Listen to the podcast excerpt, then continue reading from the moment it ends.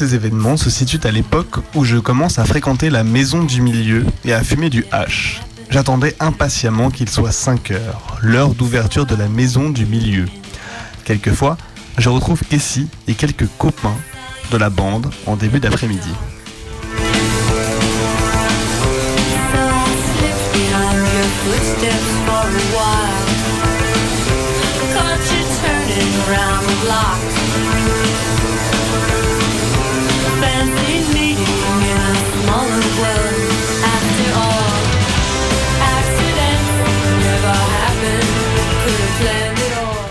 Je fume tous les soirs. Dans la bande, ceux qui ont du fric en passent aux autres. Ça ne me dérange plus de fumer du hash. À la maison du milieu, d'ailleurs, on ne s'en cache pas. De temps en temps, les animateurs nous font la morale. Mais la plupart d'entre eux reconnaissent qu'il leur est aussi arrivé d'en fumer. Ils viennent de l'université, du mouvement étudiant, et là, on trouvait tout à fait normal de fumer du hashish. Ils nous disent seulement de ne pas exagérer, de ne pas nous en servir comme un moyen pour fuir la réalité, etc et surtout de ne pas passer aux drogues dures.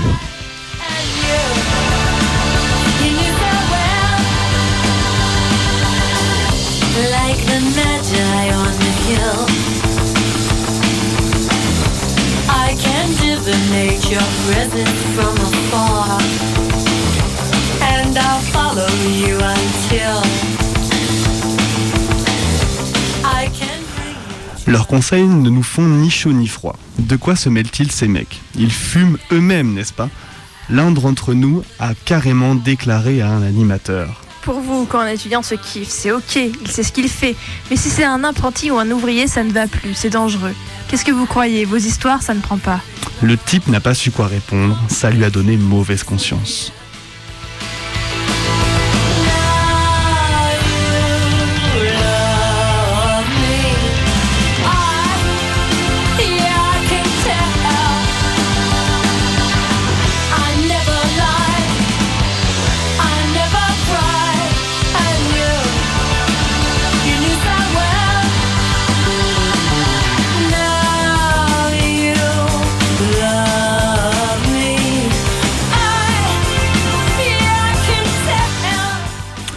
Je ne me contente pas de fumer. Quand je n'ai pas de dope, je bois du vin ou de la bière. Je m'y mets dès la sortie de l'école, ou même le matin les jours où je sèche la classe. J'ai besoin d'être tout le temps un peu parti, un peu dans les vapes. Et j'en ai envie pour échapper à toute cette merde. Merde à l'école et merde à la maison. L'école, de toute façon, je suis arrivé à m'en fiche complètement. Ma moyenne, bien sûr, dégringole à toute vitesse.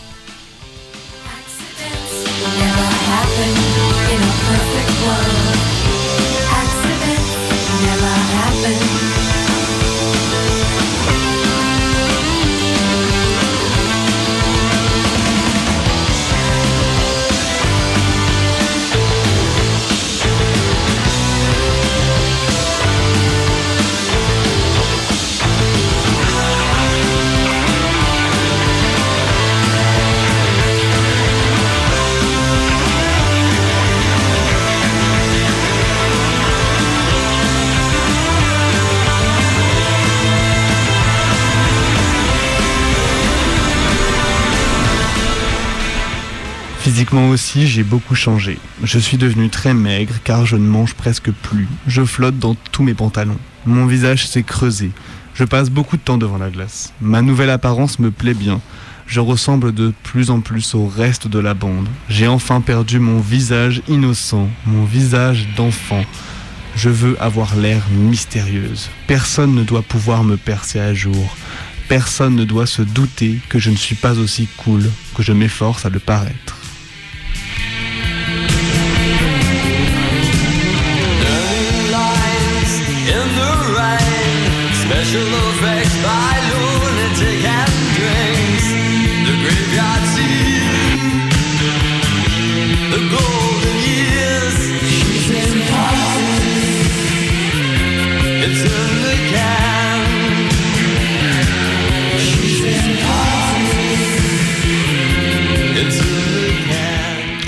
Ma famille, c'est la bande. J'y trouve de l'amitié, de la tendresse, quelque chose qui ressemble à de l'amour.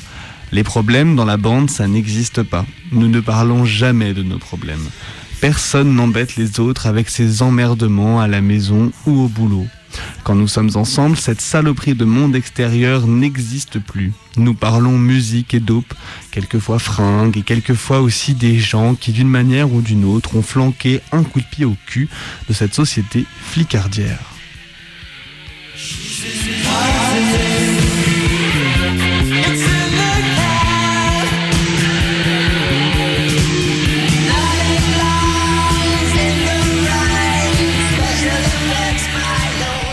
Mon premier voyage, je me sens tout à fait comme les autres. Il a été canon, j'ai eu de la chance.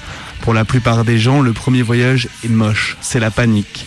Mais moi, je suis resté cool. J'ai l'impression d'avoir réussi un examen. Et maintenant, quand on me propose un comprimé de LSD, j'accepte.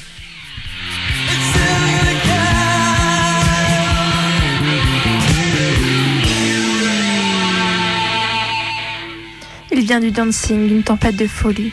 Des mirlitons, des serpentins, des petites trompettes, l'orchestre déchaîné dans un foxtrot de fantaisie, des gens frappant des mains en cadence autour d'un gros monsieur et d'une petite dame qui font des excentricités au milieu des danseurs, des pas inventés, des figures bouffonnes.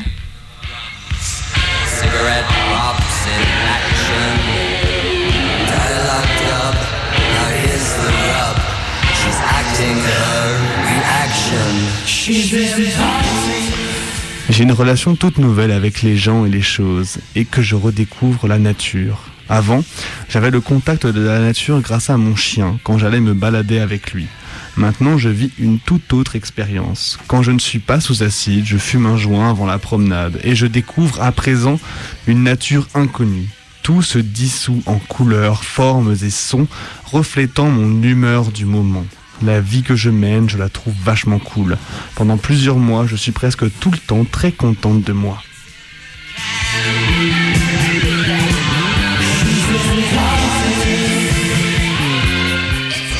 Et Lully en personne, plus olé que nature battant la mesure, se pliant en deux devant une table, bousculant en douce les maîtres d'hôtel. Le tout rayé de projecteurs dans la respiration chaude des clients, le rire des dames en peau, le va-et-vient vers les toilettes, les fleuristes, le champagne réclamé à grands cris et l'odeur de grillade qui sort des cuisines dans un battement de porte.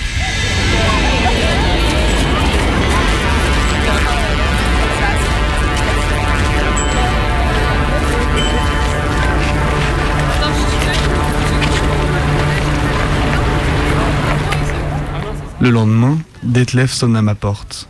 Il est en pleine crise de manque. Il sait bien que je n'ai plus de cam. Il dit Je veux en être au même point que toi pour commencer le sevrage. L'après-midi, tous les diables se déchaînent. Nous avalons des pilules par poignée, les arrosons de copieuses rassades de vin. Mais ça ne sert à rien. Mes jambes brusquement échappent à mon contrôle. Un point énorme écrase mes jarrets. Je me couche par terre en allongeant les jambes. J'essaie de détendre et de contracter alternativement mes muscles.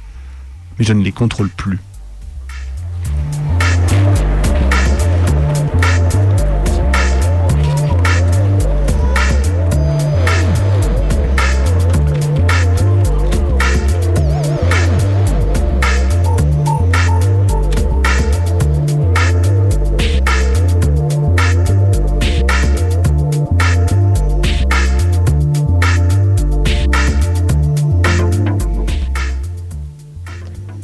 Oubliez. Quel enfantillage. Je vous sens jusque dans mes os. Votre silence me crie dans les oreilles. Vous pouvez vous clouer la bouche, vous pouvez vous couper la langue. Est-ce que vous vous, vous vous empêcherez d'exister? Arrêterez-vous votre pensée? Je l'entends, elle fait tic-tac comme un réveil. Et je sais que vous entendez la mienne. Vous avez beau vous sur votre, vous rencogner sur votre canapé, vous êtes partout. Les sons m'arrivent souillés parce que vous les avez entendus au passage.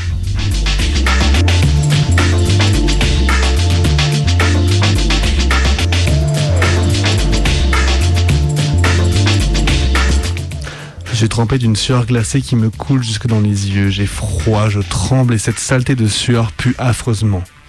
Ça doit être le poison qui me sort par tous les pores. J'ai vraiment l'impression de vivre un exorcisme.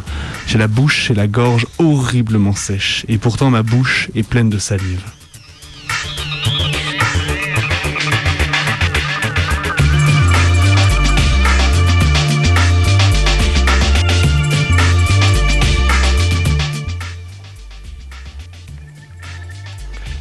Vous avez volé jusqu'à mon visage. Vous le connaissez? Et je ne le connais pas. Et elle Elle Vous me l'avez volé. Si nous étions seuls, croyez-vous qu'elle oserait me traiter comme elle me traite?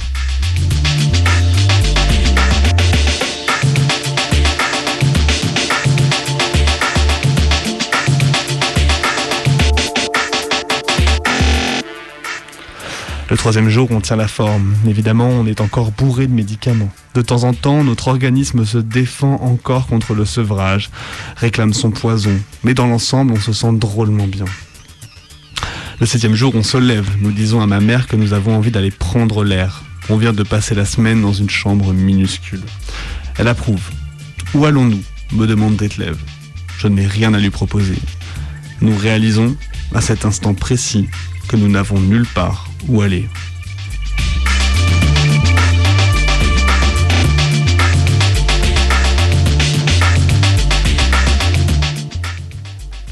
Est-ce que j'ai une tête à lâcher prise? Je sais ce qui m'attend. Je vais brûler. Je brûle. Et je sais qu'il n'y aura pas de fin. Je sais tout. Croyez-vous que je lâcherai prise? Qu'est-ce que vous venez me parler de votre malheur? Je vous dis que je sais tout et que je ne peux même pas avoir pitié de moi. Un piège, ah, un piège.